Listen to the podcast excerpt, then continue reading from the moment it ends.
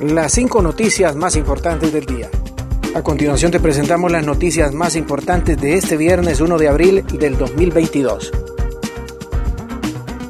Continúa el aseguramiento de bienes del expresidente Hernández.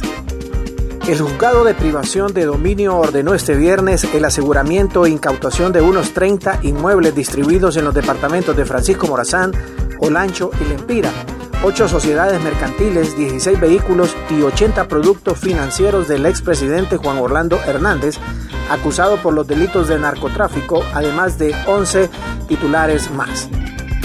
En ese sentido, con fundamento en los fuertes antecedentes de, hechos plasmados en los informes de investigación que sirvieron de sustento para fijar la pretensión de las medidas sobre el patrimonio identificado al ciudadano Juan Orlando Hernández Alvarado y su núcleo familiar, el Ministerio Público de Honduras, a través de la Fiscalía Especial contra el Crimen Organizado, presentó solicitud ante el Juzgado de Letras de Privación del Dominio de Bienes de Origen Ilícito para el aseguramiento e incautación de 33 inmuebles distribuidos en los departamentos de Francisco Morazán, Olancho y Lempira, ocho sociedades mercantiles, 16 vehículos y productos financieros. Instituto de la Propiedad recibe oficio para bloquear vehículos asegurados a Juan Orlando Hernández. El director del Instituto de la Propiedad, Darío García, declaró que recibió este viernes la autorización de las autoridades judiciales para bloquear 16 vehículos que fueron asegurados al expresidente Juan Orlando Hernández. Explicó que tras recibir el oficio por parte del juzgado de privación de dominio del Instituto de la Propiedad, procede a identificar los vehículos para evitar que puedan ser traspasados a terceras personas.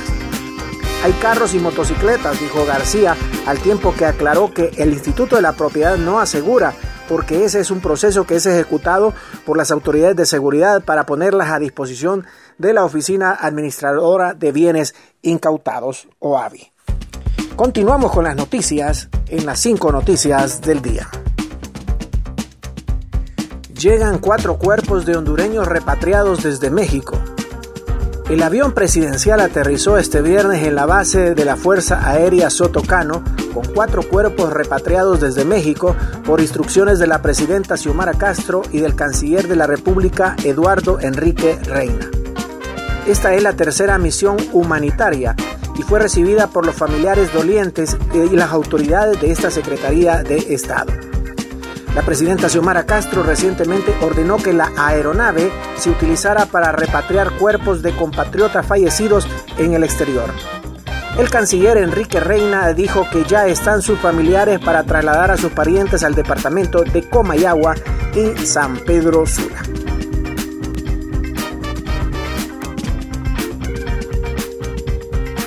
CONAPID pide a equipos desalojar piscina olímpica.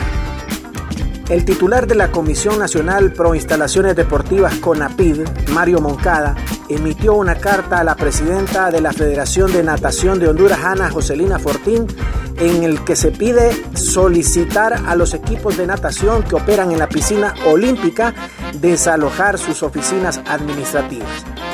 La notificación de desalojo también es para los equipos tiburones, delfines, delfines maya, estrellas marinas y barracudas. Un sacrificio fiscal de 1.033 millones de lempiras registra aduanas por reducción al costo del flete marítimo. La Administración Aduanera de Honduras registra un sacrificio fiscal de 1.033.8 millones de lempiras como resultado de la medida económica extraordinaria de alivio relacionada con el costo del flete marítimo utilizado para el cálculo de valor de aduana en la importación definitiva de mercancías contemplada en el decreto número 96-2021.